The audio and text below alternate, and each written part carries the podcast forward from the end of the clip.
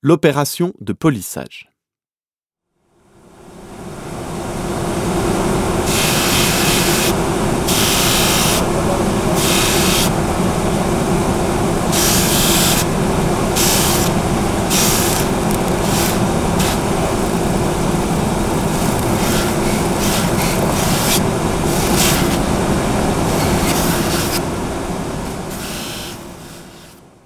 Une fois la monture assemblée, le lunetier procède à l'opération de polissage. Deux procédés peuvent être employés pour polir la lunette. Tour à polir. Le premier s'effectue manuellement à partir d'un tour. Devant vous, le tour exposé fonctionne à l'électricité. Le moteur entraîne un arbre aux extrémités duquel sont fixés deux disques rotatifs. À gauche, un disque de toile émerie. À droite, un disque de peau de chamois.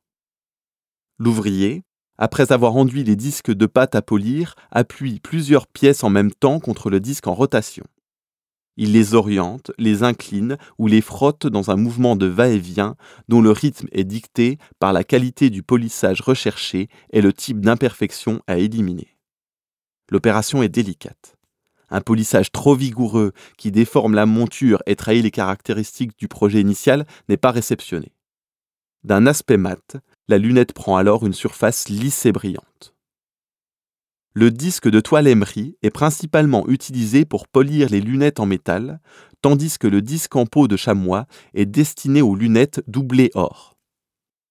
Les témoignages d'anciens lunetiers laissent apparaître qu'à la fin du poste de travail, il leur était demandé d'épousseter leur tablier en cuir et la peau de chamois pour récupérer les particules d'or.